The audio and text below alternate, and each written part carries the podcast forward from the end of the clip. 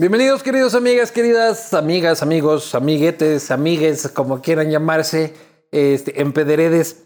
Eh, bienvenidos a Castigo Divino, a una conversación más. En estos momentos tan complejos en los que es tan urgente y necesario analizar la coyuntura política nacional para entender este, sobre qué situación estamos pisando y qué tan cerca estamos del despeñadero. A mi invitado de esta tarde, periodista, larga trayectoria en el periodismo, larga trayectoria en el periodismo político, este, opinador, entrevistador, pero sobre todo este, reportero, reportero de, de esos reporteros que ya hay pocos de, de, de pasión reporteril eh, en, en, la política. Eh, me refiero, por supuesto, a Fabricio Vela. Tenga su rapidito, muchas maestro. Gracias, muchas gracias. Se cae. Para que se pegue Primero rapidito de déjame vez en cuando. esto para tratar de estar menos informal, que estoy con terno. Pero vos sí eres terno, hermano, pero hasta el fin de semana, domingo 6 de la tarde, Chuchaki, vos en casa no, con no, terno. ya no. Primero saludo a todos, de verdad, agradecerte por esta invitación. Te pedí vinito, me pego un vinito, muchas gracias. A mí me encanta el vinito, A todos. el vinito tinto. Eh, muy honrado de participar en este espacio, de verdad. Eh, gracias, eh, Luis Eduardo, y también a quienes forman, todo, forman parte de todo el equipo del Castigo Divino. A ver, yo siempre he sido eterno, pero con la pandemia cambié la lógica. Entonces me desacostumbré del terno. Y por ejemplo, iba a la radio en, en, en, en blue jean, con, con, con, zapatos deportivos o con Converse, pero con camisa y me ponía la corbata. Ah. O sea, abajo en bolas abajo, y, claro, y casi pues. en bolas y arriba fingiendo. Eh, sí, totalmente. O ha habido casos en los cuales eh, eh, termino el noticiero, cojo mi bicicleta y me voy, si tengo tiempo, y me voy a dar unas 10 vueltas a la Carolina y regreso y estoy en pantaloneta, pero con camisa porque tengo que presentar un noticiero al mediodía. Entonces. Eso hacen en tele también todo sí, el tiempo, pues ¿no es sí, cierto? todo el tiempo. Están guapísimos de aquí. Sí, sí. Este, pero por eso uno, por lo menos aquí, uno es feo de arriba para abajo. Entonces, este, no hay problema. Pero eres un tipo siempre de eterno. O sea, sí, cada sí, que o sea, puedes... desde, desde, que empecé, ¿no? Eh, desde que empecé en el periodismo, eh, fundamentalmente siempre de eterno. Y, y empecé en Guayaquil, ¿eh? Que esto, esto no todo el mundo sabe. Eh, yo empecé en Guayaquil hacia diciembre del 92 como reportero, tenía 18 años y ya empecé de reportero, ¿no? ¿Pero qué hacías en Guayaquil? Serrano ahí. A ver, es que es chistoso un poco mi historia, internado, ¿no? cagado el calor Mi, ahí. mis, padres, mis padres son divorciados. Yo los seis años de colegio viví con mi papá. Mi papá radiodifusor de vieja data. Hice radio todos los seis años de colegio, porque mi padre gerenciaba una radio, Radio Calidad de Ambato.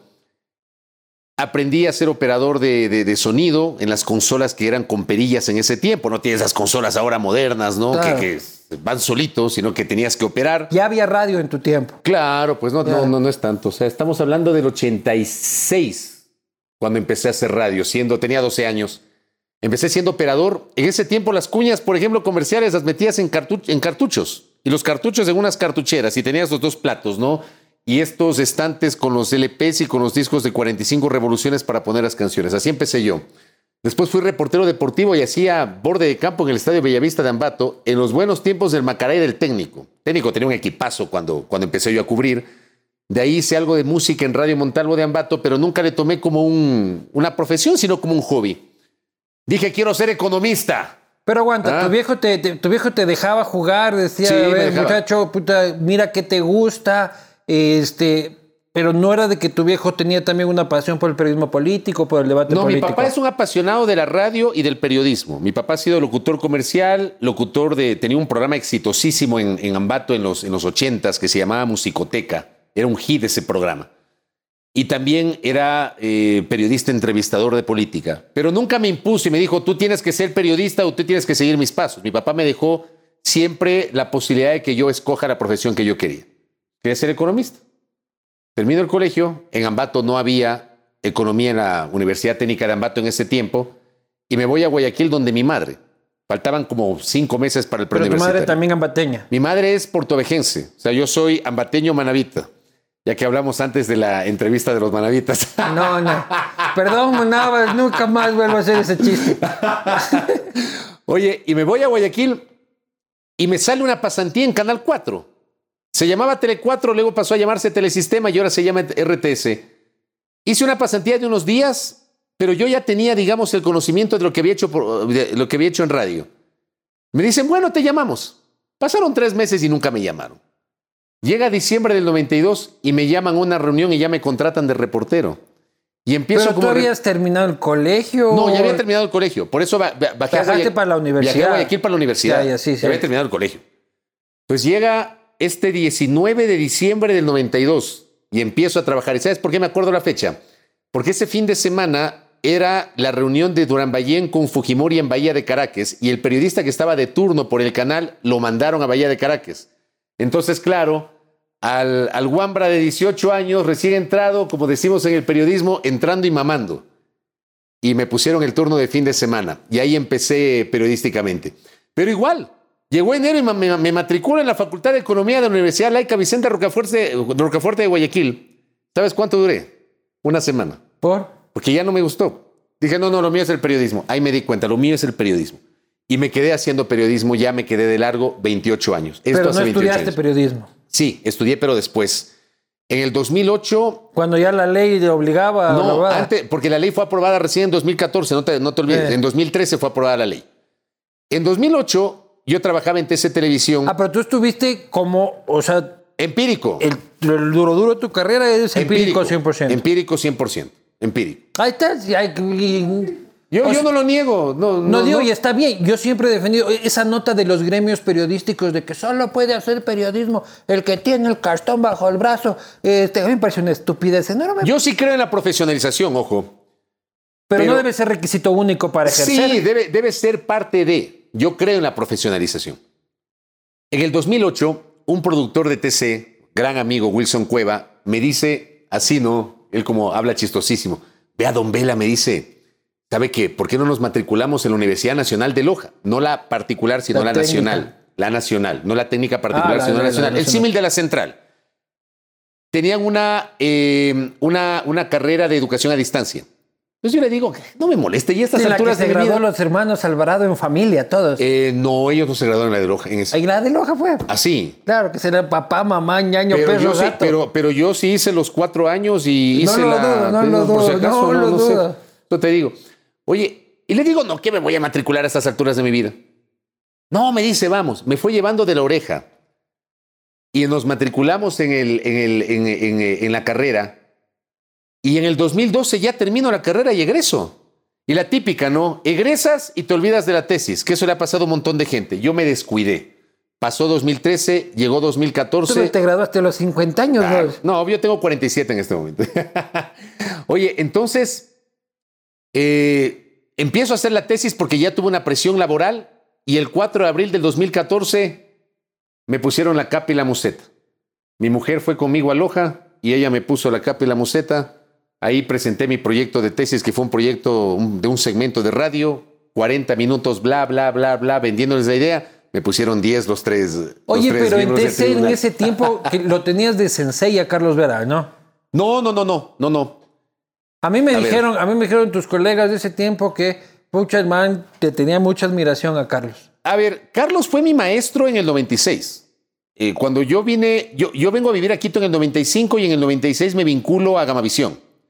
Me vinculo porque me propone Rolando Panchana, que era director de noticias en Guayaquil cuando se llevaba con Carlos, que eran amigos de ese tiempo. Esa huevada. Ya, entonces, Rolando le propone mi nombre a Carlos, que Carlos no me conocía. Y voy a una reunión con Carlos y Carlos me dice que necesitan un reportero en Gamavisión Quito. Digo, ya pues. Me dice, mira, eh, no te voy a hacer contrato, no te voy a poner a prueba tres meses, un mes. En un mes me demuestras, porque también hay otra persona que está atrás. Si resulta bien, si no, nos damos la mano y como amigos quedamos. Para mí era un reto. Y en ese tiempo Vera era un rockstar. Claro, pues Vera era un- rockstar. Sin duda, sin duda. A las tres semanas me llama Carlos y me dice, estás contratado. Me dice, tengo buena referencia a Carolina Navas, que era mi, mi jefa directa, y pasa además Carolina. Yo la quiero muchísimo. Me, me dio buena referencia porque convivía conmigo en el día a día. Y claro, pues Carlos Vera, que, era el Num Plus Ultra en ese tiempo, Carlos Vera te dice, tienes un mes para demostrar, te sacas el aire En política. en política. Y empecé a cubrir legislativo, porque a mí siempre me gustó la política. Empecé a cubrir legislativo y bueno, a las tres semanas ya me contrataron y ya me quedé largo. Trabajé con él los seis meses que estuvo hasta que él se fue de Gamavisión y luego trabajé con Lolo Echeverría y Andrés Carrión que, que le, le tomaron la posta. Pero claro, Carlos Vera en ese tiempo, sí, ciertamente era un, ro- un rockstar, ¿no? ¿Y qué reflexión te da Carlos Vera del 2021? Eh, no me gusta el Carlos Vera del 2021. ¿Por? Porque creo que perdió, perdió aquello que él mismo nos inculcó a quienes fuimos, fuimos parte de su, de- del proceso de aprendizaje con él. ¿Qué te O inculcaba? sea, la precisión, la contextualización, la veracidad, nunca la imparcialidad. Y yo eso le aprendí de él, a- a- a- eso le aprendí a Carlos. Yo siempre le digo a mi audiencia, a la gente que me sigue en el Twitter o a la gente que me escucha en la radio, que ve mis espacios, a mí no me pidan imparcialidad. Yo aprendí eso de Carlos. Porque capaz que yo también estuviera diciendo la tan cacareada que la imparcialidad, que la objetividad, que no sé qué. No, no, no, no. uno es del Macara o es del técnico universitario. Pues, Pero aquí no, aquí no, no aplica la imparcialidad. Exacto. No aplica. Yo soy del Emelec. ¿Ya? Y, y- Ambateño y- del Emelec. Sí, pero yo. Pues esa hueá rara tuya, Porque loco. yo me fui a vivir a Guayaquil y también tengo raíces manavitas. Y a mí siempre me gustó el Emelec, pero en Ambato era hincha del técnico. Ya. Ya, pero por ejemplo, Carlos, me- Car- Carlos, yo de Carlos aprendí eso. Y creo que el Carlos Vera del 2021 no es ese Carlos Vera del año 96 del cual yo aprendí. Yo creo que él está en otro momento de su vida. Yo creo que él dejó el periodismo. Yo creo que él se dedicó al activismo. Y yo sí cuestiono eso. O sea, o eres periodista o eres activista, o eres periodista o eres militante. Yo, yo creo que no es compatible lo uno con lo otro. Ya, pero él crees que está haciendo militancia Yo creo que está haciendo militancia. en todos los espacios en los que Sí, está. por supuesto, claro. Yo creo. Se lo digo con respeto. Yo lo respeto a él, no comparto su posición y él no comparte la mía, y está claro. Y si es que él escucha eso y te dice, claro, este, pero en cambio él hace militancia del otro lado porque te acusan de correísta. Eso me dice todo el mundo. Yo te voy a decir a ti una cosa, y a quienes nos siguen, ¿no? que les digo siempre. A mí hace algún tiempo una amiga me dice, me dijo lo mismo. Y le dije, quiero estás que hasta me, los huevos que te quiero que me Sí, estoy hasta aquí. Quiero, pero ya me acostumbré. Quiero que me saquen un tweet, un audio, un video en donde yo me muestre como correísta abiertamente. O sea, yo quiero que me lo enseñen. Y el día que me enseñen eso, yo cuelgo los guantes y me retiro. Pero no creo que sea una, una, una percepción basada en la nada. ¿En qué crees que la gente La percibe esa percepción es porque, por ejemplo, yo sobre el caso Sobornos, yo tuve una actitud crítica sobre el proceso, sobre la forma como se manejó el proceso. Pero sobre el caso Sobornos nadie puede sacar algún tipo de, de prueba que testimonie que yo dije que Correa era inocente. O que eh, María ¿Pero de los crees que Ángeles Correa es inocente? No lo sé, no lo sé. Yo no lo sé. No me atrevería a decir que es inocente o que es culpable. Para mí es muy difícil decir eso. Yo, yo en estos temas, en estos temas legales, yo trato de ser muy riguroso. Yo creo que es imposible poner las manos al fuego. Yo no lo sé. ¿Pero crees que es un tipo torcido o no? ¿Desde qué punto de vista? Desde el punto de vista ético en la gestión pública. A ver, yo de Correa, por ejemplo, yo de Correa tengo, tengo cosas con las cuales coincido plenamente ¿Cómo qué? y cosas con, la- que- con las cuales discrepo. ¿En qué coincido, por ejemplo? Coincido en su visión ideológica. Eh, yo coincido con la visión del centro hacia la izquierda. Yo coincido en la justicia social con libertad. Comulgo con, O sea, con la equidad. Pero eso suena más a izquierda democrática Sí. que a correísmo. A mí siempre me gustó la izquierda democrática, desde que estaba en el colegio. Mi papá, en cambio, siempre era más cercano al partido. a- Vos a los por. Herbas en esta elección. Eh, el voto es secreto, pero. A ver, pero eh, la gente que me conoce sabe que yo siempre he sido, he sido de pensamiento socialdemócrata. Ya. Pero Yo una siempre, cosa yo es la siempre- yo socialdemo- siempre he votado por Paco Moncayo, por ejemplo. Yo no lo voy a negar. Siempre he votado por Paco Moncayo. Yo votaba por Ramiro González, o sea, cuando estaba en Izquierda Democrática es así. Yo no me imaginé que luego iba a pasar lo que pasó con Ramiro. Eh, yo le tenía mucha admiración y respeto a Andrés Páez. ¿Y qué pasó? Para mí, Andrés, en lo político ha sido una gran decepción en lo personal. Igualmente le digo con todo respeto a Andrés, Puro porque yo creo que ese, ese- es. ese tipazo que yo conocí en el año 2000 siendo viceprefecto no está más, desapareció. Y, y el Andrés Páez que, que hoy tienes eh, eh, es una persona que, que creo que perdió los papeles, que se convirtió en un odiador. Yo creo que cada uno tiene su posición política y es legítimo. Se convirtió en un odiador. No es ese Andrés que yo llegué a admirar y apreciar en el año 2000 y que yo le dije, yo, yo le veía, wow, este es el relevo generacional que necesita la izquierda democrática. Y un, replica- y un replicador de fake news que. Sí, pero por bestia, Es favor, una o máquina sea, de fake news. Yo no sé qué le pasó a Andrés, pero bueno, tú me hablabas de Correa. Yo te digo, yo, yo coincido con esa visión. Pero Incluso no, yo, o sea, yo lo que digo es que la socialdemocracia es una cosa, el correísmo es otra. Sí, pero, pero partamos no del correísmo per se, partamos de las corrientes ideológicas que generaron el advenimiento del correísmo en 2007. Era una cuestión del centro hacia la izquierda. Yo coincido con esa visión. Yo no coincido con la visión de la derecha y tengo grandes amigos en la derecha, pero no coincido y es legítimo que no coincida. ¿Pero tú crees que el correísmo se mantiene en la izquierda? Porque yo lo veo como una nube que va a la izquierda y a la derecha. Cuando le conviene es de derecha, cuando le conviene es de izquierda. Este, tú, puedes ves decir... a, los, a los correístas monos. Este, no tienen de izquierda nada, pues loco. Eso es de el business, la huevada, este, el capitalismo. Yo más bien veo la izquierda más en la nostalgia de los correístas serranos, en los Virgilios, en los Paolas Pavones, en los Pavel Muñozes. Ahí veo que alguien más, algo, en dices algo que hay más componente ideológico ahí. Yo, yo creo que sí. Ya, yo creo que sí y es cierto. Pero Alexis Mera no vengas a decir que es no, un tipo de izquierda. No, no, no, ni en su momento Natalie Celi que fue ministra. Ni Casinelli, ni, ni, ni, la señorita Guiñaga. Claro, o sea, es verdad. Por ejemplo, tú puedes discutir te voy a poner el ejemplo más, tal vez más, eh, más claro, la posición del correísmo sobre la minería. O sea, Pro minería. ¿cómo, ¿cómo, comulgas? ¿Cómo comulgas? Una, una persona de izquierda, supuestamente, ¿cómo comulga con la extracción de los recursos naturales o con la minería?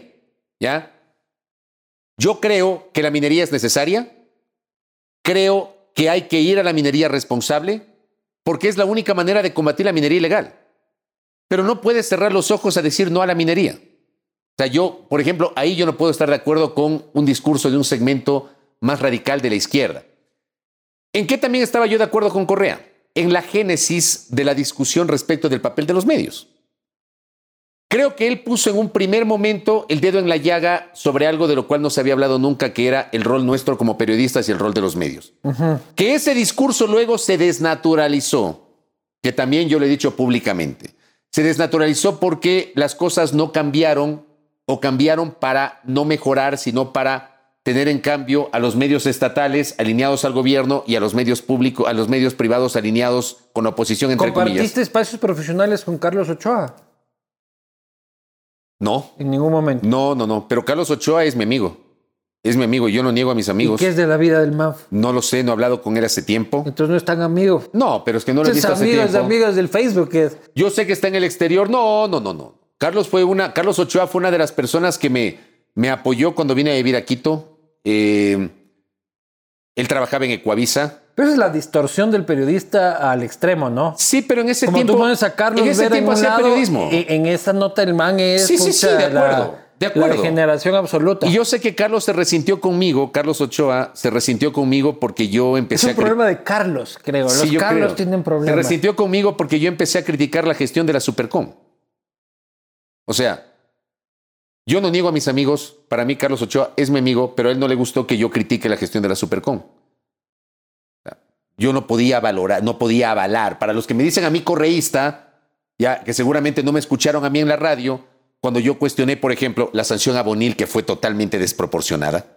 La sanción a los medios por no replicarlo de página 2 en el 2017, yo lo cuestioné abiertamente en la radio. A mí me invitaste un par de veces cuando estaba en la hora por... Y yo te invité. Ahí está, qué bueno que lo traigas a colación. No lo quería decir. A ti te invité cuando te sancionó la Supercom. Te invité dos veces al programa de radio. Pero ya no me invitas nunca. No, ya te voy a invitar de- se, se acabó la No invitadera. seas hablador, oye. no. No seas hablador. Tú no me puedes decir que a ti te he bloqueado. No, no, no, no, ahí sí hay gente que se está quejando de eso, pero el debate de los medios es importante porque dices que coincides en que co- en, en- en la génesis de la vaina que era En la génesis. poner el tema en discusión. En la génesis. ¿Cómo estábamos como medios antes de Correa? A ver. ¿Por qué era ¿cuál es necesario poner cuál es- eso sobre cuál la es el mesa? problema? Los medios, y esto lo reconoció Andrés Carrión hace unos tres años en un Con- diálogo con. Carlos Montero. ¿Te acuerdas? Montero también se... ¿Viste qué cambios? ¿no? Sí, son los un- camisetazos más extremos de la vida. Ya, pero por ejemplo, por ejemplo, sí, yo, yo creo que la gente cuestiona eso, ¿no? La gente cuestiona eso.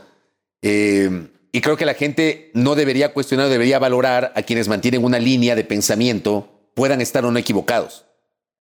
Claro, pero sé constante en tu pendejada. Tienes o sea, si estás constante. equivocado, sé No, no, yo constante en tu acuerdo. huevada. No, yo estoy de acuerdo. Pero, por ejemplo, en el, en el caso de Andrés que yo te citaba, Andrés reconoció algo en esa entrevista con Carlos Montero, que los medios somos un poder, somos un poder. Que los medios tenemos agendas, tienen agendas los medios. Yo he sido reportero de noticias, había sido reportero de noticias durante más de dos décadas. Tengo 28 años en el periodismo 20, 28 eh, años en el periodismo, 20 años siendo reportero, trabajé en varios canales, hay agendas. Pero que expliquémosle a la gente qué es agendas, porque una cosa son agendas económicas de poder de va a tumbarme este hijo de puta porque este hijo de puta no me deja y que ni sé qué, que ni sé cuánto y Pero este existen, que es existen, Luis Eduardo. Sí, Claro. y la otra es una línea editorial. Eh, que es otra cosa y que es legítima. que- esa- esa es la parte es que quiero que legítima, dividamos. Es legítima. Yo siempre defiendo las líneas editoriales y tú me vas a escuchar a mí en todo lado. En mis redes, en mi programa de radio, en, en mi programa digital de la tarde, eh, en, en los foros a los cuales me han invitado. Los medios en este país tienen que transparentar la línea editorial porque tienen una línea editorial y es legítimo que tenga una línea editorial. Yo Eso pasa en Estados Unidos, pasa en 100%. Europa. Hay que tener una línea editorial. Eso no te hace malo. Eso es sano. La cosa es que no tuerzas los hechos para Ese beneficiar es el tema. tu y ahí viene lo ver. otro que tú decías, las agendas. ¿Alguna Cuando vez te estaba- dijeron? Claro, un montón, un montón. Y yo lo reconocí. Cágalo este hijo de puta Claro. o no lo Por entrevistes este tema. supuesto. uh. yo lo reconocí esto en, una, en un foro que participé con Talía Flores y con Carlos Rojas, buenos amigos. Carlos Rojas también es mi amigo, por cierto. Ocho Yo lo- Carlos. Pero Carlos. Yo a, Car- a Carlos Rojas lo aprecio mucho y lo quiero mucho y él lo sabe. Yo también, Yo Carlos. soy, un, yo, yo- yo soy un agradecido con él. Cuando él era corresponsal de, del universo en, en Bogotá, me, me ayudó con algunas cosas porque hice unas coberturas allá. Es un tipazo, es un tipazo. Yo lo quiero mucho a Carlos Rojas. Eh, en un foro, yo les decía y ellos se quedaron locos. Y vean, o sea, digámosle a la gente cómo son las cosas. En los canales en los cuales yo he trabajado, y me ha pasado. Si ha habido colegas a los que no les ha pasado, qué bueno. A mí sí me ha pasado. Cuando yo cubrí la constituyente, había gentes que yo no podía entrevistar. Había temas que no podía abordar. En TC. TC en ese tiempo estaba Ya, en manos ya. privadas. Todavía era de los Isaías. Era todavía de los Isaí. El- la incautación se dio en julio del 2008. La constituyente fue de diciembre del 2007 a agosto del 2008. Pues todavía estaba en manos de los Isaías. Y claro, pues, un, un día me dijeron que no podía sacar nada de la derogatoria, de- no de la derogatoria, de la emisión del mandato minero. No sé si tú te acuerdas que hubo un mandato que echó abajo cuatro mil y pico de concesiones mineras. No hay que sacar nada. No puedes sacar nada. ¿Cómo vas a entrevistar al Virgilio Hernández si ese es un anarquista que no sé qué? ¿Cómo vas a entre- entrevistar al indígena no sé cuánto? Así tal cual. Un día me ¿Y pasó por qué algo- no te paraste duro? Y, y bajabas la cabeza y hacías A lo que ver, te decía. Yo sí, yo sí discuto eso por una razón. Digo, es muy fácil a veces ver las cosas desde afuera. Yo tal vez no tenía en ese momento la madurez que luego adquirí y te voy a, te voy a hacer una reflexión.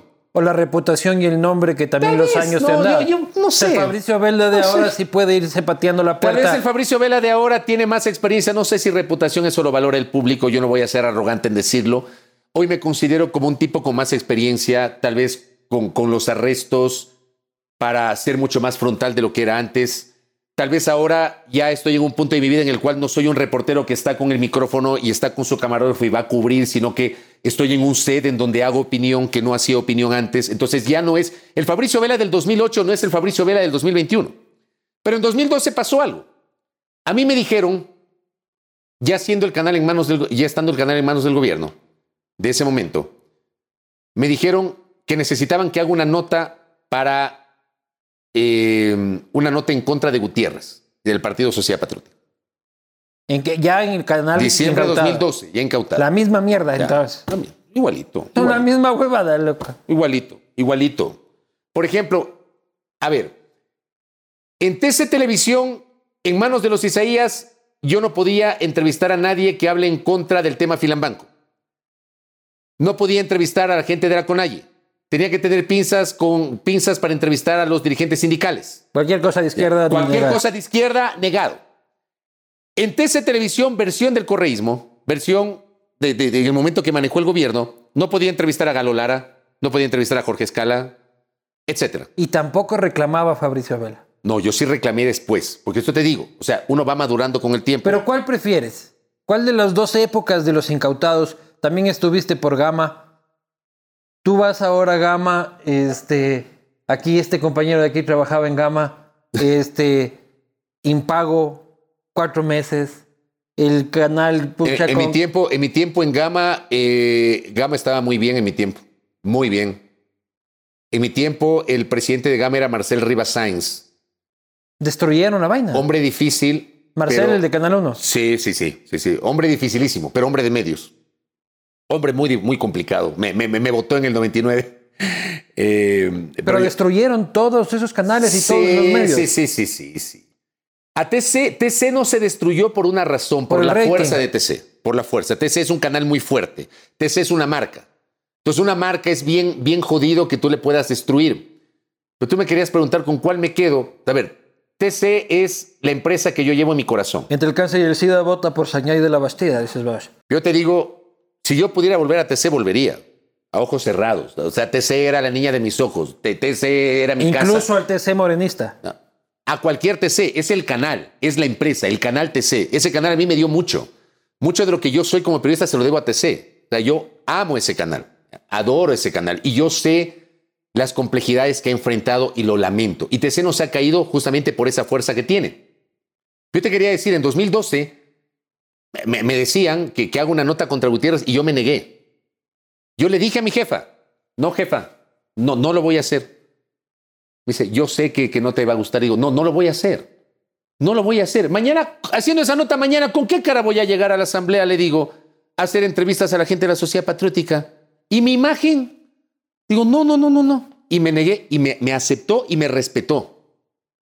En cambio, y mira tú, ese Fabricio Vela que no tenía tanta madurez, hacia el año 2004, no, 2002, porque era el Congreso del 2002. Eh, había un relajo ahí en la Comisión de Fiscalización estos líos que tenían los Isaías, los Isaías tenían algunos diputados que eran favorables a ellos, etcétera. Hubo una comparecencia muy compleja de Juan Falconi Puig, que ya había sido destituido como superintendente de bancos, era enemigo público de los Isaías. Hasta el día de hoy. Entonces, claro, fue una comparecencia muy compleja. Ahí se burló de un diputado llamado Ronald Andrade, que era muy cercano a los Isaías. Llegué con el material, me llamó mi jefe y me dijo, tienes que decir esto, tienes que decir aquello, tienes que decir que Falconi se, se- se burló, que no sé qué. Le dije, hermano, yo no voy a hacer eso. Yo voy a presentar la nota sin juicios de valor, voy a poner lo que dijo Falconi Puig, voy a poner lo que dijo Ronald Andrade. No me hagas a mí decir, decir cosas calificando o adjetivizando lo que pasó. Por lo menos me respetaron ese tema. Digo, estas complejidades ocurren. ¿Con qué TC te quedas? Chuta. Viviste los dos. Claro. Yo me quedo con el privado. Me quedo con el privado. Te quedas con los Isaías, Fabricio. Sí, pero no con los Isaías. No, a ver, yo. Para mí es complejo decir con qué TC me quedo, pero si tú No, me preguntas, dijiste, me quedo dijiste. con el privado, ¿por qué? Porque Por con el privado había más orden en el ámbito administrativo y Porque económico. era privado, pues en el Ya, público es ¿entiendes? tucu, tucu, tucu. Había más orden. Había más orden. Pero para mí es complejo decidirme porque te digo, ambas etapas tuvieron sus pros y sus contras. Pero en el privado tuvimos por lo menos este orden. Había esta certidumbre. Con el estatal no había esta certidumbre. Y yo lamento, por ejemplo, que las cosas del privado, estas distorsiones, también ocurrieron en manos del Estado. Pasaron, pasaron. No, y fueron, y, y fueron este, herramientas de propaganda. Estuviste en la SECOM. Estuve en la SECOM. ¿Por qué chuchas haces eso? A ver, Porque digan, hay unos... las ah, trabajas con Fernando Ah. Alvarado. No, no trabajé con Fernando Alvarado. Fernando Alvarado a mí me odiaba.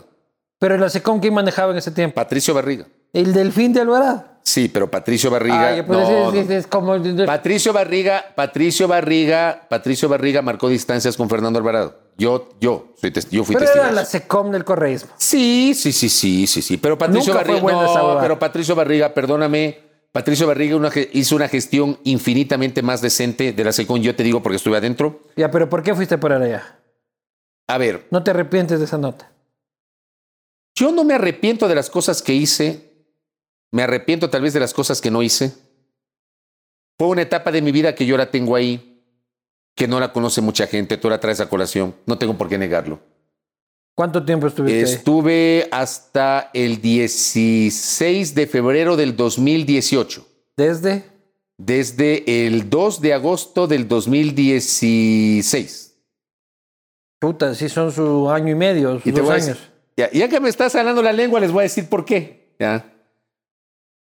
Uno de los errores que yo he cometido en mi vida, he cometido un montón, fue que estando bien en TC en 2013, estando bien, siendo el, el reportero de mayor experiencia, ya no hacía turnos el fin de semana, eh, pero seguía siendo reportero, yo recibí una propuesta para ir a trabajar al canal de la Asamblea. Me hace una propuesta Enrique Vallas, que fue el artífice de Ecuador TV en su momento y estaba estructurando el canal de la Asamblea, y me dicen, con tu experiencia legislativa queremos que tú te encargues de apuntalar el canal legislativo. Yo siempre fui reportero legislativo. Claro, yo le dije a Enrique, le digo, me preocupa el tema político. O sea, ¿qué va a pasar después? No, me dice hermano, tranquilo. Esta vaina va a ser una vaina de apuntalar, una, una vaina comunicacional, etcétera, etcétera. Me pareció un reto interesante, Desde la asamblea de la Gaby. de la, pero era de la Asamblea del Corcho cuando me ofrecieron. Pero entré cuando ya estaba la Gaby. La de los 100 alzamanos. Sí. Eh, lo medité dos meses porque a mí me costaba pensar en mi vida, en mi vida fuera de Canal 10. Me costaba. Y finalmente acepté. Dije, bueno, voy a dar el paso porque era un ingreso un poco más alto, pero además era un reto interesante porque iba supuestamente a dirigir una vaina. Bueno, llegué. Pero me- no te iba a ver nadie, si sabías, ¿no? Sí, pero. O sea, entre, entre estar en TC y televisión, sí. para que me vea la Pero Gaby. son de esas cosas, son de a esas que- A cosas. que me vean 5 millones de Son, ecuatorianos. sí, son de esas cosas, digamos, que tal vez en ese momento, no sé, a mí me pareció que era interesante el reto profesional. Entonces acepté, entré el 27 de mayo del 2017, del 2000, eh, perdón, del 2013, cuatro días después de la, de la posesión de Correa. Eh, me cumplieron en lo económico, pero no en lo profesional. O sea, no tuve autonomía para manejar el canal. ¿Qué quiere decir? Que te imponían la línea. Claro. ¿Quién claro. imponía? Gaby. La- la- el entorno de la presidenta. Y, y eso, eso, a mí, eso a mí me generó, me generó problemas con el entorno de la presidenta. O sea, tú estabas ahí.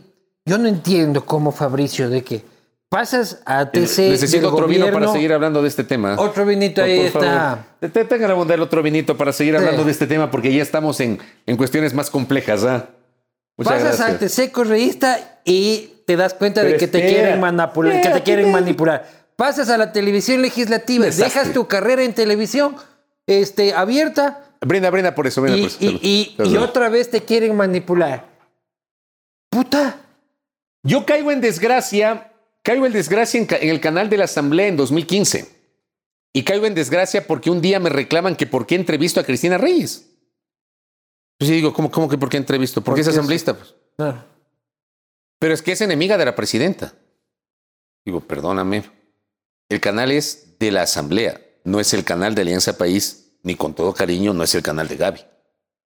Ahí pe- empezó, ahí ahí fue, ahí fue Ahí el principio del pusieron fin. la cruz. Y luego resulta que cometo un error porque un amigo me pide que le entreviste a Andrés Castillo. Sí debes ubicarlo al Andrés Castillo. Antes el de las yucas. El de las yucas. El de las yucas.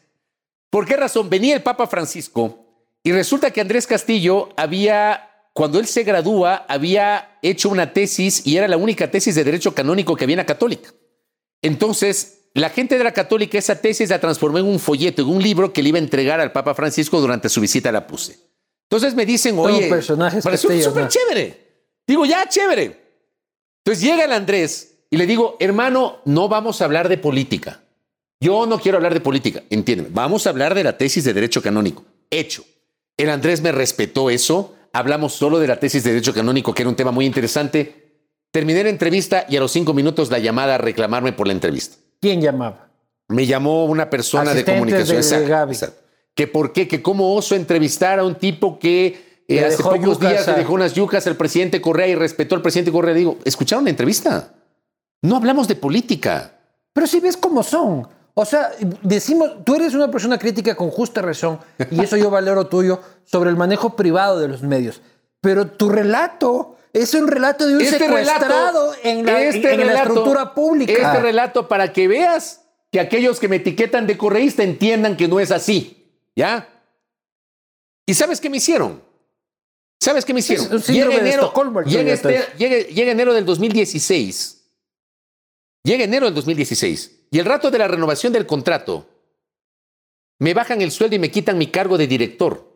Y me bajaron el 60% del sueldo. Castigado por ser libre. Me, exte- me- me- me exterminaron. No tuvieron los arrestos de votarme. Porque lo menos que te- lo, lo- lo que debían haber hecho es votarme o decirme, sabes que no te renovamos el contrato porque tú no encajas en esta estructura. No, me llevaron al límite. Ya, pretendieron destruirme, para no utilizar otra palabra. Ya, me hicieron pedazos. Y yo ese momento, no, o sea, ten- mi, único, mi único otro trabajo era la radio. Pero resulta que luego vino el terremoto. Y en el terremoto, tú ¿Y por, coincidirás no, conmigo. ¿Y por qué no salió Fabricio a decir estos son unos No, hijoputas"? porque yo no, yo estas cosas, yo te las estoy revelando a ti porque me estás preguntando y es la primera vez que lo digo. Yo no utilicé mi programa de radio para decir esto, no utilicé mis redes, ni tampoco busqué la solidaridad del gremio. Estas cosas personales yo me las guardé, te las comento ahora porque ya, ya ha pasado algún tiempo para que la gente también entienda, ¿ya? Me llevaron al límite. Durante cinco meses yo no cogí sueldo porque todos se me iban descuentos, o sea, me, me, me destrozaron la vida. Así dijo puta. Así fue. Y porque además vino el terremoto y coincidirás conmigo que con el terremoto toda la inversión publicitaria se desplomó y no tenía pauta en la radio. Para quienes hablan mal de la pauta, la pauta no es mala. Y yo lo he dicho en varias ocasiones, no te lo digo a ti, lo he dicho siempre, Yo la pauta no es mala. Vos eres el pautas Sí. y, eres, y- y eres pana. ¿Ya? Me destruyeron. ¿Y qué pasó? Vino Patricio Barriga y Patricio Barriga me invitó a hacer un tema netamente interno de la SECUN, que era una coordinación de medios. Entonces yo le dije a Patricio, le dije, yo no voy a dejar la radio, no me interesa dejar la radio.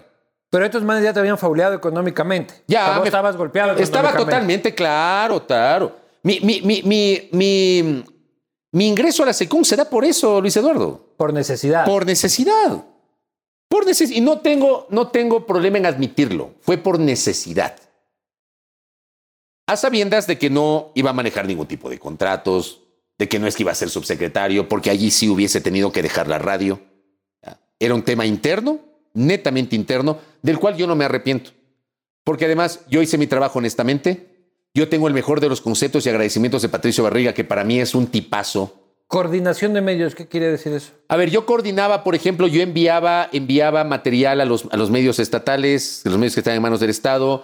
eh, a veces se les enviaba insumos. La, la gente, digamos, del área, a- había un área que se encargaba de preparar eh, líneas argumentales, ayudas memoria, para que los medios puedan apoyar sus notas. Entonces yo me encargaba de Pero coordinar. no en esta huevada de Ecuavisa dijo esto, aquí está la No, cadena, saquémosle, no, no, no, yo no. saquémosle la puta No, pinalote, no, el planchado. No, no, eso hacía otro, eso hacía otra área, yo no lo hacía. Claro. Y cuando veías que hacían eso en la otra área, no decías, verga, estoy aquí en el infierno. O sea, es que te digo que no se metieron con mi trabajo. Ya, ya, pero puta, Fabricio, vos eres un tipo de principios. O sea, estás haciendo O sea, tu sí. huevada aquí y sabes que en el cubículo de al lado están haciendo cagadas y vos no, todo bien, aquí yo estoy haciendo O sea, si pendejada". tú supieras las conversaciones múltiples que tuve con el Pato Barriga en su momento y luego con Alex Mora sobre esos temas, que Alex Le- Mora luego le- fue mi jefe. le- le- les Ah, dijiste que estaba mal. Claro, por supuesto. Pero, ¿Y qué te decían? Arriba, puta, donde o manda sea, son, cosas, ¿no? Eh, yo por lo menos debo decirles que yo no era responsable de eso. Yo no era responsable. Y como, como digo, yo hice mi trabajo de forma honesta, por eso nadie me ha señalado por eso. ¿ya?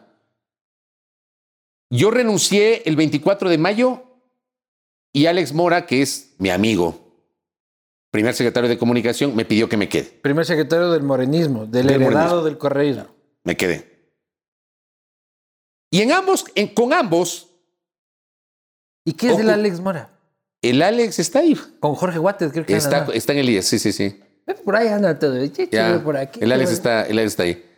Este, tanto a, tanto a Patricio cuanto a Alex. En el caso de Patricio, siempre Fernando Alvarado le pedía que me saque. Porque yo para Fernando siempre fui un infiltrado. Fernando siempre me, catalogó como un ¿Y infiltrado. quién te había infiltrado según las No sé, fantasías pues, que yo, era un infiltrado de, yo, que yo era un infiltrado de la oposición, que yo era un periodista no alineado porque así me, así, así me tenían etiquetado. De y la eso, oposición en general. ¿Ah? De la oposición sí, en general o oposición. eres uno de No, no, no, de la oposición en general, yo no sé de quién. ¿Ya? Y, y- y yo tengo esa referencia por dos personas muy cercanas a él que me lo dijeron. Dijeron un día, Fernando no te quiere. Y, ¿Por qué no me quiere? ¿Qué le he hecho? Porque no eres alineado. ¿Y alineado de qué? ¿Me cachas? Para los que dicen que soy correísta.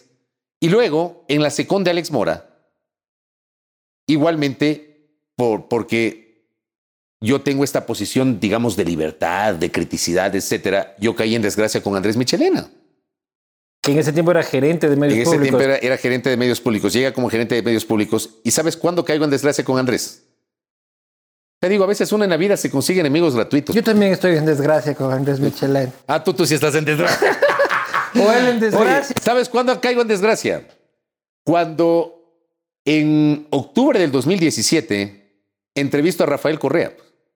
La primera vez que regresó. Pero yo siempre les dije, no se metan con mi trabajo de la radio. Mi trabajo de la radio es intocable. Y si no les gusta, yo me voy y me quedo solo con la radio. O sea, para mí la radio, es radio que te ha aguantado, puta, en todos tus vaivenes. Yo amo esa radio. Yo adoro. Esa radio es mi vida. O sea, Majestad es mi vida. ¿Quién es el dueño? Eh, era Hermel Campos, que ya falleció en un accidente aviatorio. Su esposa, doña Lucy. Sus hijos, este, Andrés Campos, Diego, Freddy Y también Fabián. con huevos, porque un rato el gobierno de Lenin también se te puso en contra No, en la radio son espectaculares. y te mantuvieron. No, yo, yo les adoro y, y esa radio es mi vida. O sea, el día que yo me vaya de esa radio, no sé qué va a ser de mí. Y tenías a Fabricio en la mañana, supuesto correísta, y luego ibas a hablar mal de Correa en la tarde con Bernardo Con. Bernardo. O sea, es que es así. Es que es así. Y mira, yo te he hecho todo este relato para que se entienda cómo son las cosas. Y a propósito de que tú me jalaste la lengua de mi paso por la SECOM, ¿por qué pasé por la SECOM? Pasó por esto, ¿Y por qué sales? porque se fue Alex. Alex renuncia a las cinco y media de la tarde y yo O renuncié sea, a las seis de la renuncias en el tarde. morenismo. Claro, y un año después Sí. del morenismo. Ahí me fui. No, fuiste fui. funcionario de Moreno. Sí. Vea eso. Y yo públicamente dije al inicio de la gestión de Moreno de que yo respaldaba el proceso de diálogo. Al inicio. El diálogo que no sirvió después para nada. El diálogo que, pero eso no fue al inicio, fue después, ya porque era Otto el que manejaba el diálogo.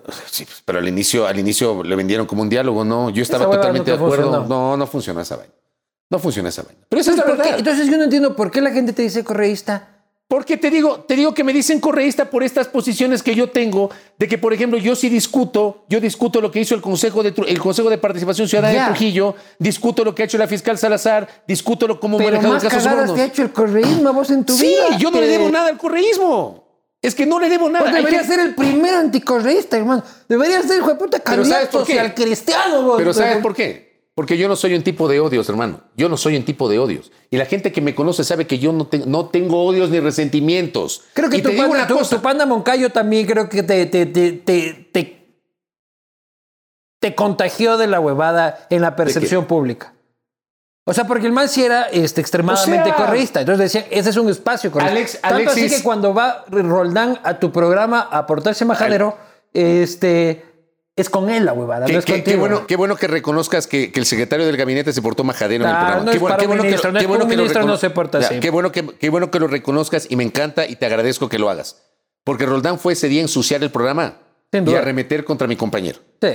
Ya, Que incluso tu una compañero tiene una obsesión conmigo que dice Ya. que, que dice cuánto, pero no se va a un programa de radio No, no. a, a, Qué bueno que lo digas. tuki tuki con el Qué periodista. bueno, qué bueno que lo digas, qué bueno que lo digas. Porque incluso hay una parte de la entrevista donde yo le digo algo y me dice, es que no es con usted, es Claro, con Alexis de los es amigos de este Era man. contra Alexis. Ya, fue ensuciar el programa. Sí. Ya.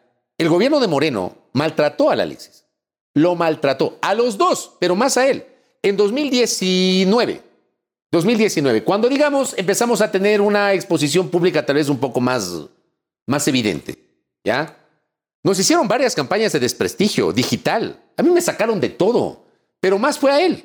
O sea, si a mí me hicieron cuatro, a él hicieron diez. Y él trabajaba en Ecuador TV.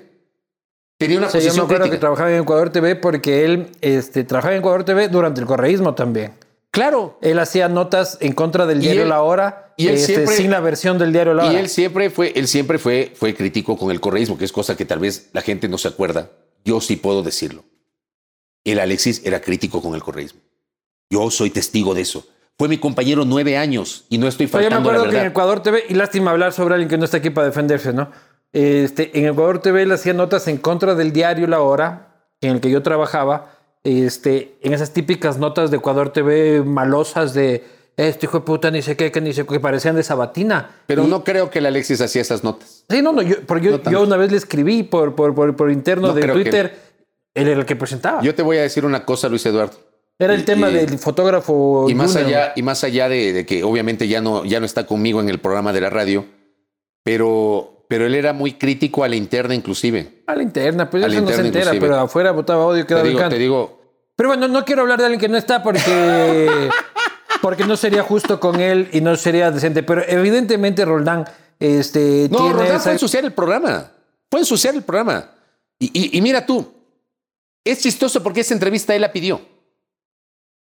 Yo no le digo nunca, no le niego nunca una entrevista a nadie. Jamás le niego una entrevista. Claro, pero te habían bloqueado el acceso a los ministros de Ah, Estado en tu programa. claro, me han bloqueado, a mí me han bloqueado. A mí me bloquearon también en, en este gobierno y en el anterior también. A mí me han bloqueado. Yo vivo bloqueado de ministros. No hay gobierno yo- en el que los ministros me quieran. Yo como siempre digo, como siempre digo, a mi programa va el que quiera ir. El que igual pasó con los candidatos.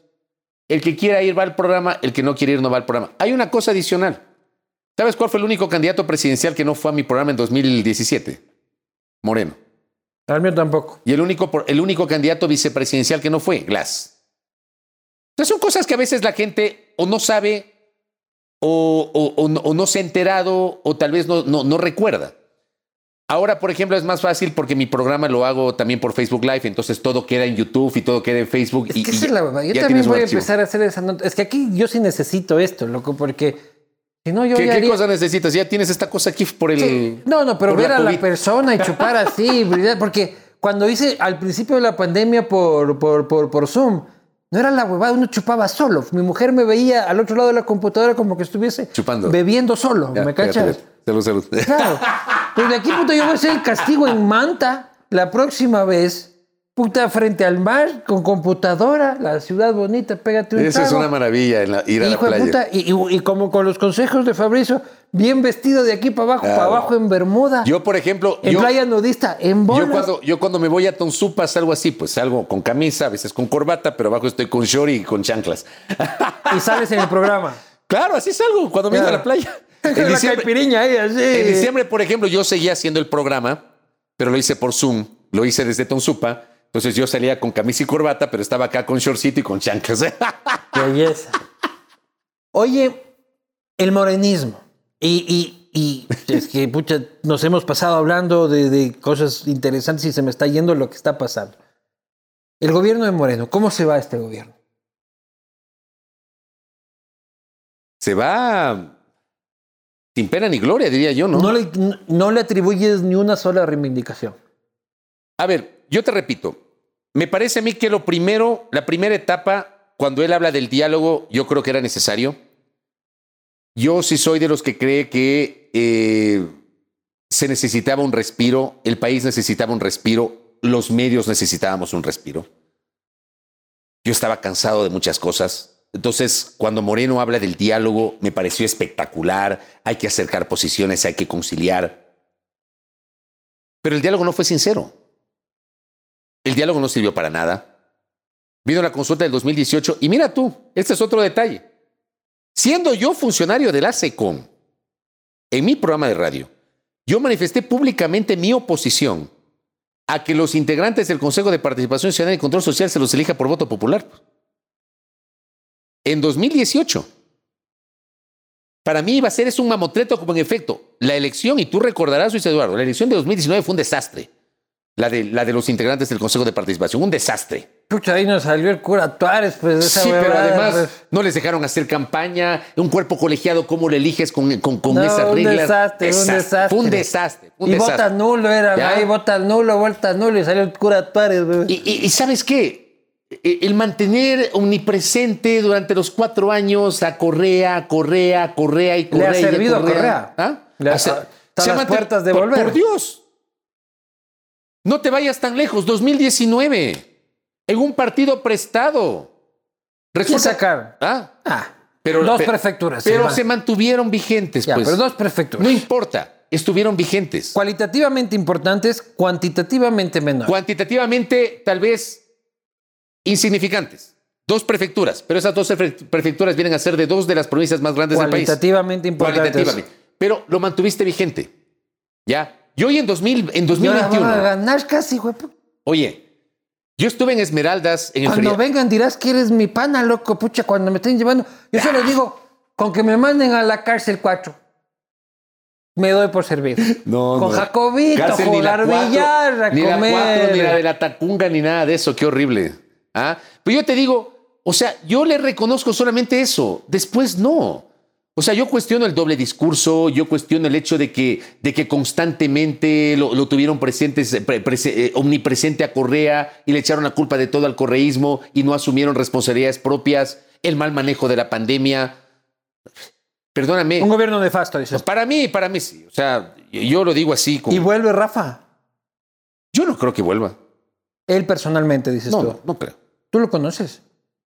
Eh, o sea, por, por, por, el plano, por el plano de, de periodista. No, no, ¿Has conversado no, con él personalmente? No, nunca. Nunca. ¿Tú crees que Jorge Glass es inocente? No lo sé. ¿Qué te da tu percepción? Qué difícil, qué difícil pregunta. Qué difícil pregunta. A ver, yo no sé si Jorge Glass es culpable o inocente, así como no sé si Rafael Correa es culpable o inocente. Pero digamos, en el caso de Jorge Glass sobre el tema Odebrecht, yo digo, vamos a suponer que es culpable. Yo quiero saber dónde está la plata. Esa es la hueá que no sabemos. ¿Cómo le encontraron a Alexei Mosquera? Ya, que esto yo lo comenté alguna vez. Ya está libre, creo, ¿no, Alexei? Ya salió. Ya, pero, Alex, pero, Alexei Mosquera... Alexei ¿Pero está vacilando el millón o no? No, no. Pues ¿Se, se lo quitaron? No, se lo quitaron, pues. Pero encontraron la plata. Es que claro, porque estos son los cojudos. Sí, que sí, te acuerdas dónde encontraron la plata, ¿no? En Andorra, en una cuenta en Andorra. Donde Odebrecht se depositó tres años después. Pero encontraron la plata. El acuerdo entre privados de, de, Rafael Correa. Que fue un error monumental el haber dicho eso. En el caso de Carlos Pareja Yanuseli y de Alex Bravo, encontraron justamente todo este entramado, eh, este entramado societario de empresas domiciliadas en paraísos fiscales en Centroamérica, en Delaware, que es un paraíso fiscal de los Estados Unidos, encontraron. Ya. En el red de Petroecuador hasta en los techos. Exacto. Encontraron. Acuérdate cuando allanaron la casa que creo que fue del ex gerente de Calvo Piña que no encontraron. fue de Calvo Piña, pero la historia lo recuerda como que fuera de ya. Calvo Piña. Pero, pero mira, esa cosa también fue mal manejada. Si no fue de Calvo Piña, ¿de quién fue? Pero encontraron plata en un, en un cielo raso de, de, una vivienda. Era el corrismo, loco. ¿Dónde la está la plata plata? Yo lo que pregunto es, para responder tu pregunta, sin yo tener la certeza de si Jorge Glass es inocente o es culpable, que no me corresponde. ¿Por qué no han seguido la ruta del dinero? ¿Dónde está la plata? Yo porque quiero creo, saber dónde porque está. creo que ellos son más competentes en esconder la plata que los que están ahora en encontrarla. Ya, le esconde la plata y de qué le está sirviendo en este momento. ¿La plata? La ¿A Jorge? Plata. Jorge no, si Jorge es el cojudo que está pagando, pues. Nadie piensa en Jorge Glass. Anderson Buscán bien sabe decir, cada que yo veo fugar a un correísta, digo, puta, piensen en Jorge, huevón. O sea, Jorge es el único huevón que está cinco años. Ahora, yo te digo una cosa, sin poner las manos al fuego por nadie, como yo digo. Pero a mí no me queda claro el tema de Viviana Bonilla y de Cristian Viteri, en el caso Sobornos 2012. A mí 2006. sí. A mí no me queda claro.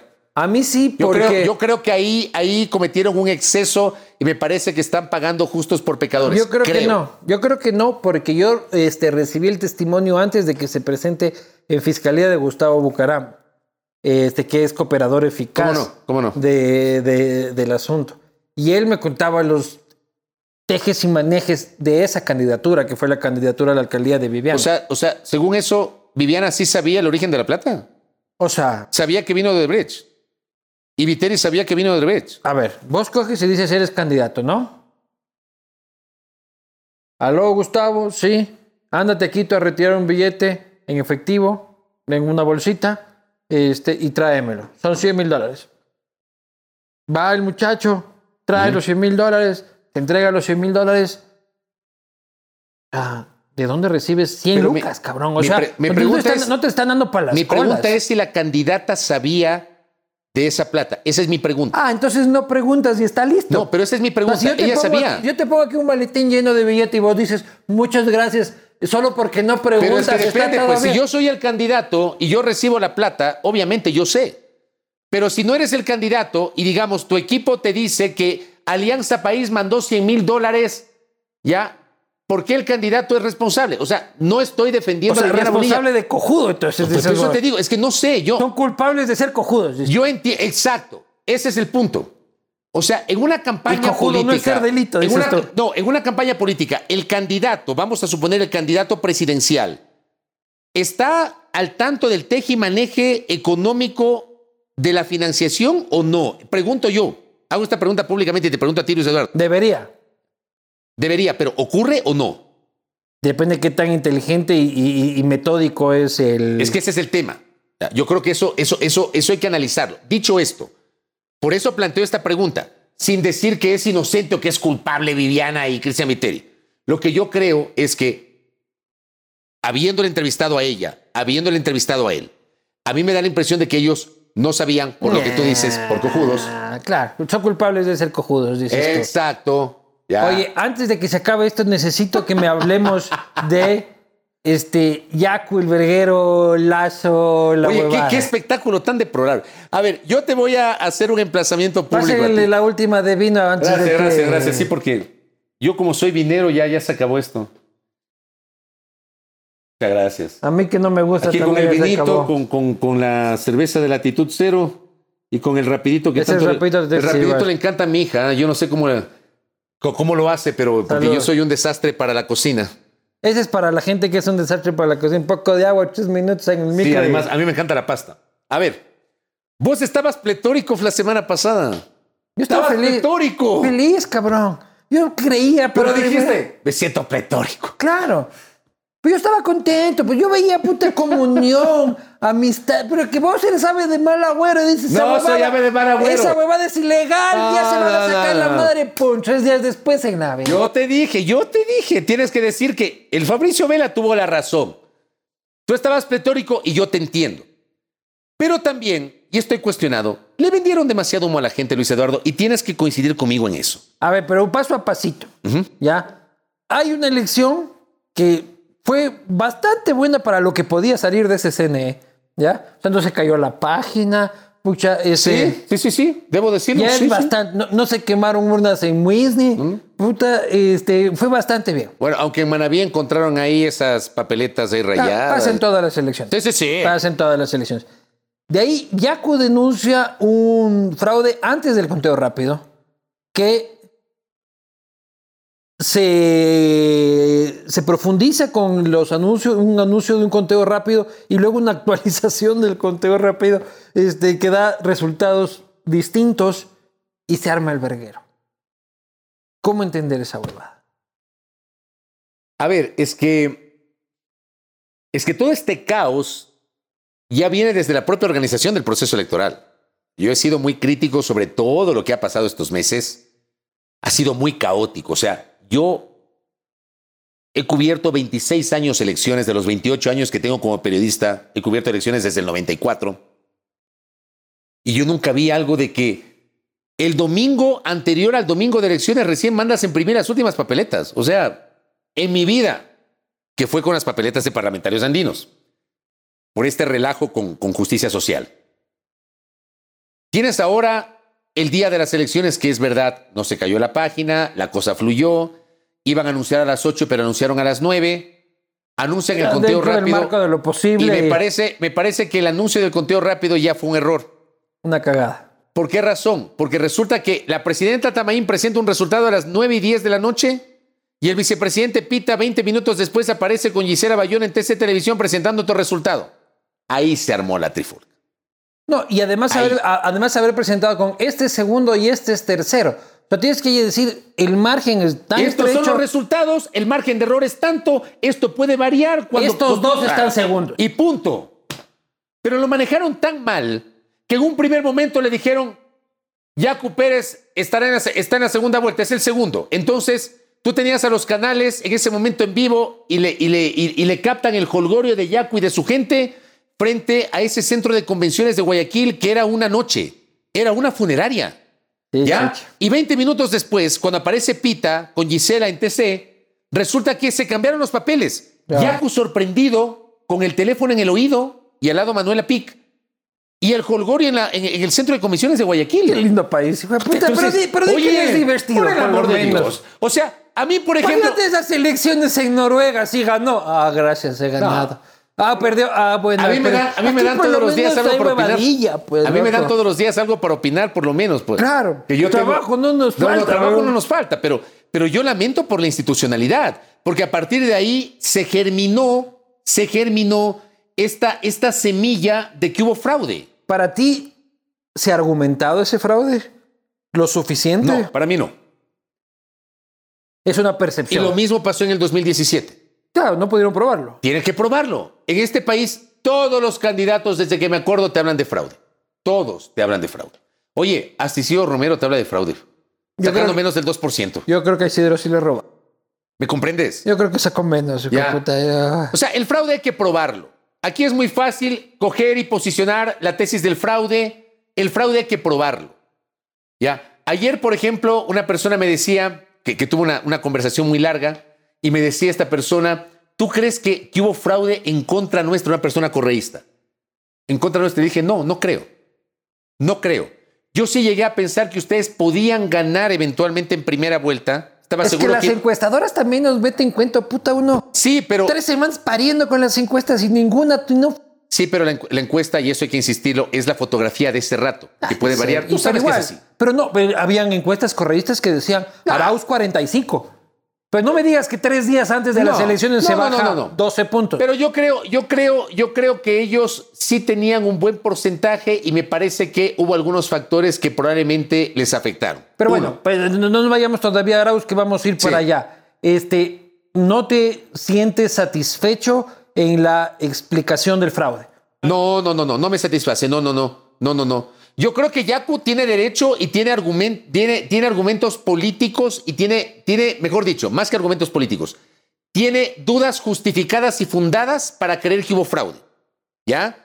Argumentos sólidos no los tiene. Y la actitud de pasar de, de- de- de- del Yaku Cool, de que todos nos gustaba, de, de la bici, de, de- del saxo, este, de un discurso mucho más amplio al hijo de pucha, yo eh, te voy. Es como, este". es como la actitud del Javier Herbas, ¿no? El Javier Herbas hizo una campaña totalmente propositiva y la última semana, como le sacaron la fotografía en donde participó en alguna gira, en alguna gira presidencial, ya se transformó al anticorreísmo. O sea, me parece a mí que ensució la, la última parte de su campaña. No, Javier pero Herbas. tenía que desmarcarse, pues si no. Sí, pero puede ser. Hermano, yo estuve con, con Javier Herbas en la gira al Asia en el, en el año 2010. Ahí está, pues vos también, estuve. pues ¿dónde está la foto? Yo estuve, yo me tomé una foto con Correa en Egipto. Ah, vos estás también en esa foto. Yo estoy está- en una foto ahí con Correa y con un montón de gente. Saca, saca mi producción, Dios. búscame, Está búscame. en mi Facebook y es público. Búscame la Está. foto. Está. Estos comensales de pero, Por Palacio, ejemplo, pero por ejemplo, Yaku, Yaku me parece que manejó con muy poca estrategia e inteligencia emocional, estrategia política e inteligencia emocional esta última semana. Y perdió la batalla por eso. Yo creo que ha perdido la batalla. Yo creo que Lazo está en segunda vuelta y creo que eso no va a cambiar. Y Lazo pasa fortalecido, debilitado después de esta bronca. Lazo, Lazo pasa por lo menos en desventaja. Porque Arauz ya le tomó la delantera. Arauz está en Estados Unidos. Pues Ya se reunió con el FMI, Por eso te es digo, o sea, Arauz presidente. ya le tomó la delantera. Arauz está en otra onda.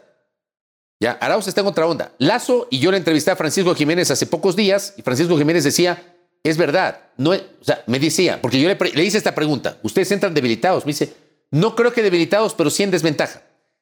Yo sí creo que están en gran desventaja y habrá que ver si eso se traduce en un debilitamiento. Pero el hecho de esta confrontación con Yaku, ya de suyo, en cambio, debilita cualquier posibilidad de un acuerdo.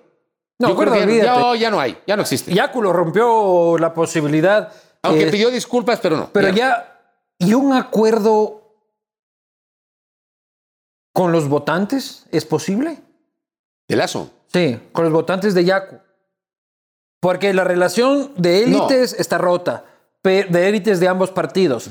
Pero poder captar, este, estamos hablando de 20 puntos de... de- ¿Sabes de qué es, interesa- qué es interesante? ¿Qué es interesante? Yo, yo lo, he, lo he corroborado en varias entrevistas que he hecho en estas, en estas semanas posteriores a las elecciones. Es que tú, entre el correísmo encarnado en Arauz y el anticorreísmo representado por, por, por Lazo, tú has encontrado un punto intermedio en, en Yacu y en Herbas. Que no es Ambos una- manifiestos anticorreístas. Sí, pero no es una votación militante. No es la digamos, la votación de, de Herbas no es la votación netamente de la izquierda democrática. Es la votación de gente que quería una alternativa. Igualmente en el caso de Yacu. ¿Y a dónde va a migrar esa votación? yo creo que esa votación puede migrar a los dos o puede nu- anular el voto. Ah, entonces hay disputa. Hay disputa. Pero a mí no me digan No que está la votación la de Yacu se va a ir, se va a ir con Lazo toda la votación. Ni cagando. Eso no es verdad. Ni la de Herbas. Eso no es, y ni tampoco la de Herbas. Ya, y en este momento, ¿qué tiene el electorado como cierto? Que está Arauz acá, como cierto. Ahora, creo, creo que aunque le haya tomado ventaja Andrés Arauz en este momento a, a Lazo, Yo creo que el 21 de marzo, ese día se va a marcar el verdadero punto de inflexión. ¿Qué pasa el 21 de marzo? El debate. Ojalá tengamos ya papeleta para el 21 de marzo. Deberíamos tenerla. Pero no ese día, sabemos ni quién va a ir a la segunda vuelta. aunque no sea, digamos, ah, vamos a suponer que no tenemos papeleta y que entonces. Y ese, debate, y ese debate es ya tuki. Ya, pues, ese ya. debate es así. Es vis a vis. Es como el del CNE. ya. Ese debate es vis a vis. Ya, es la primera vez desde el año 84 que vamos a tener debate entre finalistas Desde presidenciales. León Borja, Ya, qué va a lindo ser- debate. Va a ser espectacular. Y fumando, y fumando Ya. León en el, Claro, en el y va- debate. y yo, yo siempre les digo a los, a los más jóvenes, revisen en YouTube el debate de, de- de- belleza. de Borja con, con Febres Cordero. Es una pieza monumental de estrategia política. Es una bestialidad. ¿Qué había- o sea, Ya. eh, se los acusa de la partidocracia y todo, pero ¿qué políticos No, sí había tenías, antes? Tú tenías políticos de viejo cuño. Yo, por ejemplo, mi, mi político favorito de viejo cuño, que además es un buen amigo que yo quiero muchísimo en lo personal, es Marco Proaño Maya, por ejemplo. Es un tipo decente. Esas panas del preve. Y hay otros políticos de viejo cuño a los cuales aprecio, incluso yo he discrepado, ideológicamente, políticamente, pero son buenos amigos y yo, discre- yo, yo- yo, digamos, los aprecio. Ramiro Rivera, Pelado. Javier Neira, Alfredo Serrano Valladares, Del social cristianismo. en Alexandra. Vela, de la democracia cristiana, Claro. Wilfredo Lucero Bolaños, ¿Qué será de? Gallegos, René Yandún Pozo, Víctor Hugo Sicuredo Olvera, Es el pre. Vos tienes panas en el pre, ¿no? Fernando Rosero González.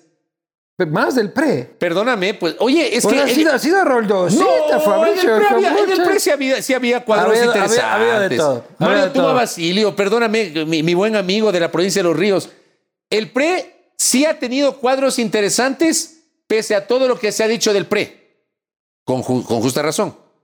Te he mencionado algunos que hacían buena política, Luis Eduardo. Sí. Y, te digo par- porque yo he cubierto congreso, yo cubro congresos Sí. del año 95. Esa huevada me falta conversar contigo, pero ya el tiempo nos está matando.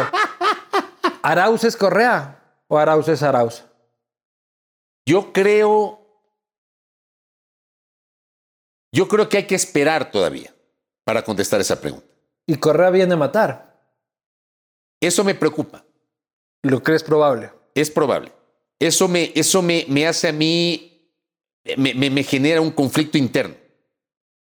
Porque Sí, imagínate vos, yo no, imagínate quiero más, yo, yo, yo no quisiera en un mundo ideal, yo no quisiera más confrontación. Puta, no, estos vienen a Pero, sacarte la puta. O sea, sí, y eso me preocupa, me preocupa alguna gente que está por ahí. Aquí solo se salva Me- vos y me Alexis preocup- Moncayo. me preocupa- eh, el resto valemos carpeta. No, no, no, no, no. No, no, no Amazonas y Pereira, piso 7, vengan No, nomás a es, no es tan cierto eso. No, no, no es tan cierto eso. No, no, no, no. Pero eso me preocupa por el país, no por mí, por el país. Lazo tiene posibilidades. Claro. Tiene posibilidades. Mínimas a esta hora, sí, por la desventaja. Y yo vuelvo a insistir. Cada día que pasa, pierde. Sí, porque no puede hacer campaña. No puede hacer campaña. Y porque además tiene que ofrecer a la gente algo distinto a lo de la primera vuelta. Que No. ese es el reto. Claro, tiene que asumir este, banderas del electorado que no lo favorecieron ¿Cómo, a cómo él. lo haces? La bandera de Herbas, la bandera de Pachacute, banderas ambientales. ¿Sabes qué hizo Correa en 2006? Correa, en toda la primera vuelta, el caballo de batalla era la constituyente.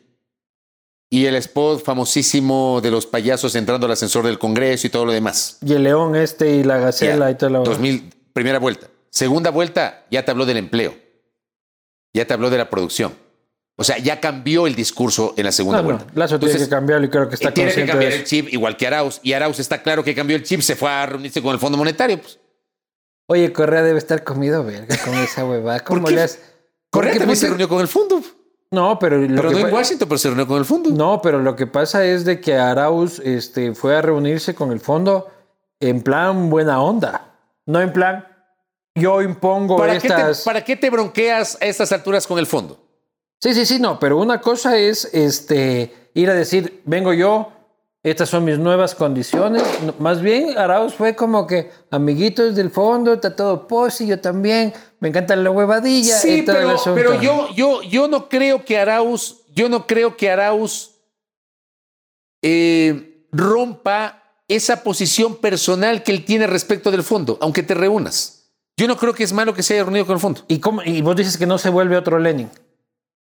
Yo no le veo a Arauz otro Lenin. Que lo baraja Correa a la No, no, semana. no, no más que barajarlo a Correa, el tema es la doble moral, el doble discurso y la traición, no a la persona, sino al proyecto. Lo ves más fiel a este muchacho que no lo conocemos. Yo creo que a este joven que no lo conocíamos Entonces, ¿cómo antes. sabes que es tan fiel? Pero veamos, pues, El otro era del FAD, hijo de puta, de Pero izquierda, de vieja Del data. MIR. Del MIR. era del MIR. Puta, este otro de la Academia Cotopaxi, loco. Es más fácil Sí, que pero este se esa, vire. esa es otra cosa que a mí me cae mal, verás. El, el denostar a la gente que porque estudiaste en la Academia Cotopaxi no puedes ser de izquierda. ¿Por qué no? No, no, yo digo que, pero, pero lo que pasa es que tenemos un Lenin que era del MIR, este, que se vira, este muchacho petrolero. Este, Pero veámosle. O sea, ve- primero veamos si gana la elección. Primero, veamos si gana la elección. ¿Ya? ¿No te asusta su presidencia? No. Además, hay un buen amigo mío, buen amigo mío, que está atrás de él, que es Carlos Rabascal. Que es mi amigo, es mi pana. Hombre de derecha. Es un hombre que tiene una convicción del centro hacia la derecha, digamos de centro, no le voy a decir de, cen- de- de- de la derecha. Él no desconoce que colaboró en el gobierno de Durán Ballén. No. ¿ya? Estuvo Su- su- aquí esta semana y dijo, no puedo desconocer Él no con desconoce. Nebot. Ya, y, y- y como yo tampoco desconozco a mis amigos, Carlos es mi amigo. Y es un tipo que yo quiero muchísimo y que respeto mucho. Y yo creo que Carlos puede abonar a darle, a darle una interesante, si es que gana las elecciones, obviamente, una interesante conducción al Estado. Arauz termina siendo evidentemente un enigma porque no lo conocemos en el plano Puede pasar político. cualquier huevada, loco. Cualquier Veamos. huevada. Esto es como haber Pero- elegido. pero yo- es, yo no- como, es como elegir al escopolaminado. A mí lo que me parece fastidioso. Puede pasar cualquier huevada. A mí lo que me parece fastidioso es que lo denosten porque estudió en la Academia Cotopaxi o porque habla inglés fluido. Habla mejor que Correa, por cierto, en inglés. Cual- Hasta yo, cabrón. Hasta yo. Yo má- máximo en el inglés puedo decir, subir en un taxi y decir que me lleven a Lexington Avenue en the 45 Street y pare de contar. Claro, pues. Debe una hamburguesa y punto. Vamos a pasar a las preguntas de la gente gracias a Jaboline. La fórmula del éxito la tiene Jaboline. ¿Es Jaboline o. Jaboline? ¿Cómo se dice? Jaboline, Jaboline. Tú sabes La, la de. Toyo Valencia con la B. No, no, ese no, esa es la competencia. Este es con la H. La fórmula del éxito la tiene Jaboline. Ah, tienes razón, esta es la competencia. Claro. Menos desgaste, ahorro de combustible y la mayor protección para tu modelo Jaboline tiene el poder. Y el mejor, la mejor pregunta de las que vienen, este, se gana un kit de Jaboline para su, para su nave. Así que vamos a ver las preguntas. Y acá el invitado dirá cuál considera que, que es la mejor pregunta de estas. Aunque Jaboline debe estar cabreadazo porque acá el man nombra la Déjale, competencia. perdón, Jaboline, perdón, perdón. No me vayan a subir el- el- Claro, la, la no, tarifa pues, del, del- del litro, ¿no? Para, para el carro. Alberto, 9370, te tiene pinta de troll. Pregunta, ¿cuál ha sido su mejor momento periodístico? Por la pregunta no parece troll. Y también preguntar qué opinión tiene de la posición periodística que, atopa- que adopta su contertulio Alexis. A ver, mi mejor. mi- mi- ¿Cuál era la primera? Perdón. Tu mejor momento periodístico. Ok, yo cubrí tres caídas de presidentes. Para mí eso es, eso tiene un valor espectacular. Bucarán, Maguad y Lucio. Cubrí las tres, Bucarán en, en, en Gamavisión, eh, Maguad en Teleamazonas, Lucio en TC Televisión. Cubrí dos asambleas constituyentes, Sangolquí 97-98, Montecristi 2007-2008. Para mí eso tiene un valor espectacular, de verdad, espectacular por eh, la experiencia política que para mí es Y el significado. momento histórico, ¿no? La otra, Este, ¿Qué opinas eh, de la posición periodística de tu contertulio? primero, Alexis es mi amigo, es mi pana, es mi yunta, es mi hermano. Él lo sabe, Pero ya, ya militó. Yo, ya es militante. Yo, yo se lo he dicho. Él tomó una posición. Discutan ustedes si es legítimo o no. Yo se lo he dicho a él lo que yo pienso. Pero en Carlos Vera sí dices que no es legítimo y en él no dices que no es no, no, no. Yo no he dicho que no es legítimo. Yo he dicho que discrepo con la de Carlos Vera. Yo no he dicho que no es legítimo. Pero es lo mismo que Carlos Vera, del otro lado, Sí, pero yo no he dicho que lo de Carlos es ilegítimo. Yo lo que he dicho es que, que no lo compartes. que no lo comparto porque Entonces, él, ha- él dejado de el periodismo para mi tesis. No, no lo comparto. Bien. Y, y él lo sabe porque como es mi amigo, yo se lo he dicho.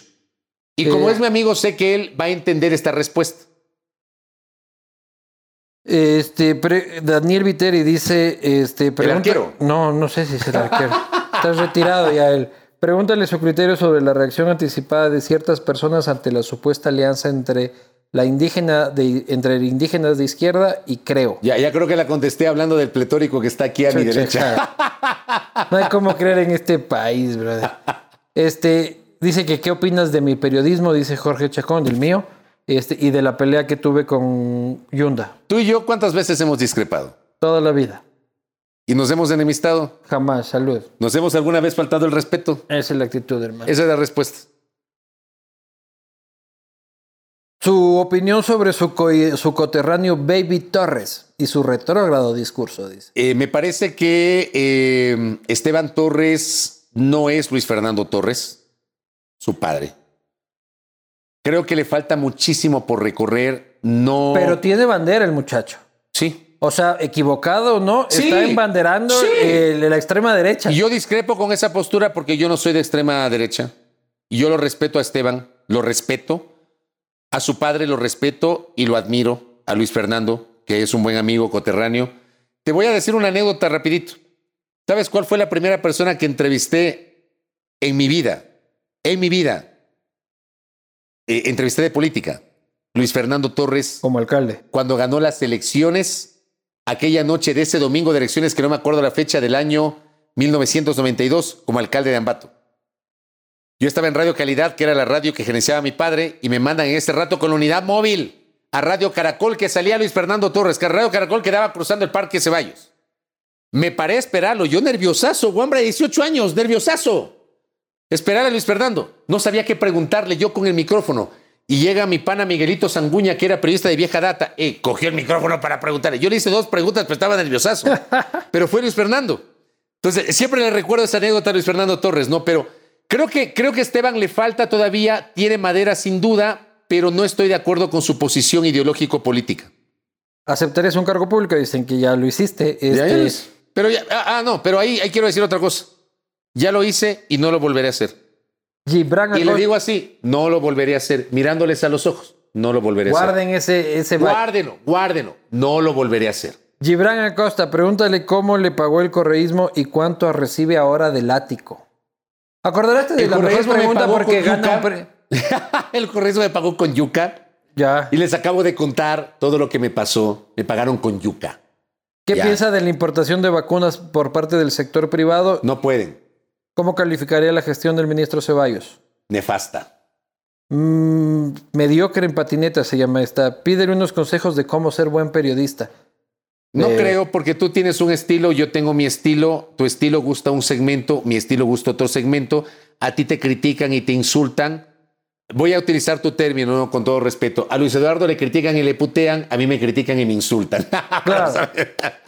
Aquí hay una cosa que en verdad yo siempre voy a rescatar y, y de, de- de ti para siempre, es que el odio en Twitter es enorme, ¿no? Yo ya estoy acostumbrado a eso, ya no me sorprende, ya ni leo los comentarios, yo tuiteo y abajo que se saquen la puta, ya no me importa lo que digan ahí abajo. ya no pones likes ni nada de eso. No, no, o sea, pongo like en lo que yo voy siguiendo, pero yo ya no veo qué implica la reacción de mis tweets. O sea, veo hay 700 comentarios, digo, bueno, ¿qué también será?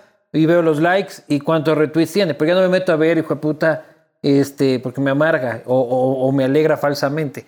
Este, el día que murió mi padre, me atacaron como esto. Eso, eso fue horrible. Y hubo un comentario tuyo en el que este, decían, esto es lo que es Twitter, este, Luis Eduardo Bianco tiene un momento bajo y la gente descargó este, su odio. Y eso es algo que este, te lo voy a Eso, eso, eso, eso, no, no, yo, yo jamás, jamás podré estar de acuerdo con ese tipo de cosas, Pan. No. O sea, la gente puede discrepar con tu posición, que es legítimo, pero no pueden burlarse del fallecimiento de tu No. papá. O sea, los que hicieron eso son unos imbéciles. Juan Carlos Bucalima dice, la pregunta sería, ¿qué opina sobre, qué opina de las pautas de la posta y castigo divino? Ahí te quiero bien. ver, Vivanco. Como que si es que no fuera a preguntar. Que están bien porque, a ver, y yo lo he dicho varias veces en mis espacios a quienes me siguen y lo saben, ¿ya? La pauta es normal en un medio de comunicación, la pauta es natural en un medio de comunicación, es normal. Ya, a mí resulta que hace algunos meses me pautó el Banco de Guayaquil y ya dijeron que me vendía Lazo. Yo nunca hablé con Lazo del tema de la pauta. Tuvieron la gentileza de pautarme dos meses en el programa de radio. Y eso no significó nada, acaso que escucharon que yo cambie mi posición. Otra cosa es que por la pauta, que eso sí es cuestionable, tú cambies tu posición, pues. O sea, ese es el tema, el, el tema que se debe cuestionar. Que tú por la pauta te vendas, vendas principios, vendas ideologías, vendas tu forma de pensar. Esa es otra cosa. La pauta es legítima porque así se financian los medios. Ojalá que se entienda. Roberto Frey dice, ¿por qué la gente odia a la derecha? En todas las ideologías habrá oligarquía, La derecha da libertad, da empleo, da propuestas reales, hasta da cosas gratis como en Estados Unidos. Yo creo, que la, yo creo que el tema de la derecha pasa en este país fundamentalmente por lo que pasó en el 92-96 y por lo que pasó en el 98-2002. Entre Maguad y eh, durante y Maguad. ¿Ya? Cuando tuvimos gobiernos de derecha. El tema de la privatización, eh, el tema de la, de, la forma como nos dolarizamos, ya que a veces cuando uno este también es de derecha. ¿Ah? Este gobierno también es de derecha. Ah, claro, por supuesto, sin este duda. 100% de derecha. Sin duda. A ver, este Santiago Andrade, que deje de, bloquear a los que pensamos distinto, dice. Yo. Santiago M. Andrade. Yo no bloqueo a nadie que piensa distinto, yo bloqueo a los que insultan. Entonces, ¿qué habrás dicho, a mí insulto que me llega, insulto que bloqueo. Yo también. Yo a los insultadores ya no los tolero. O sea, incluso yo ya aprendí. Yo ya no discuto. Yo ya solo veo MMB y de este ya te no, fuiste. No, no, no. Empiezan a insultarme y yo silencio porque Twitter te da esa opción, silencias y bloqueo. No, es que el silencio no sabe que lo bloqueaste. Entonces yo no silencio. No, perdón, perdón, perdón. Utilicé mala palabra. Es ocultar respuesta y bloquear. Perdón, perdón, me equivoqué yo. Hay esta opción en Twitter que te da ocultar ¿Hay. ¿Cómo ocultar ya la respuesta? Sí, claro. En tu, eh, si tú pones un tweet y te insultan, digamos en las respuestas, te da la opción, te dice ocultar respuesta y ahí mismo te dice bloquear. Ah, puta, yo no he sabido esa huevada. Ay, ¿cómo? Es que como ya no leo lo de abajo. Espérate, puedes ocultar, claro. Pero yo a los que discrepan conmigo, yo no les bloqueo, yo les bloqueo a los insultadores. Juan Pérez te dice que confirme si sigue siendo socio de Rabascal. Yo no soy socio de Rabascal. Y pone una imagen aquí de, de, no sé qué. No, yo no soy socio de Rabascal. Yo trabajé con Carlos Rabascal en dos proyectos puntuales como consultor externo. ¿Ya? Yo no soy socio de Rabascal, por si acaso. ¿Ya? A ver, ¿a qué pregunta le vas a dar el premio de Jaboline? Eh, este, a ver, ¿de cuál te acuerdas? ¿A qué, pregunta? A la de la pauta le voy a dar. a la de la pauta, a ver, déjame ver cuál era. Este, el troll, el troll se ganó. Es un troll. No, no, es Juan Carlos Bucalima Fonseca. Eh, la pregunta seria, ¿qué opina de las pautas de la, posta? Juan Carlos Bucalima recibirás me dice un mensaje de, Rabascal cuando yo he reconocido que soy amigo de Rabascal. Es mi amigo.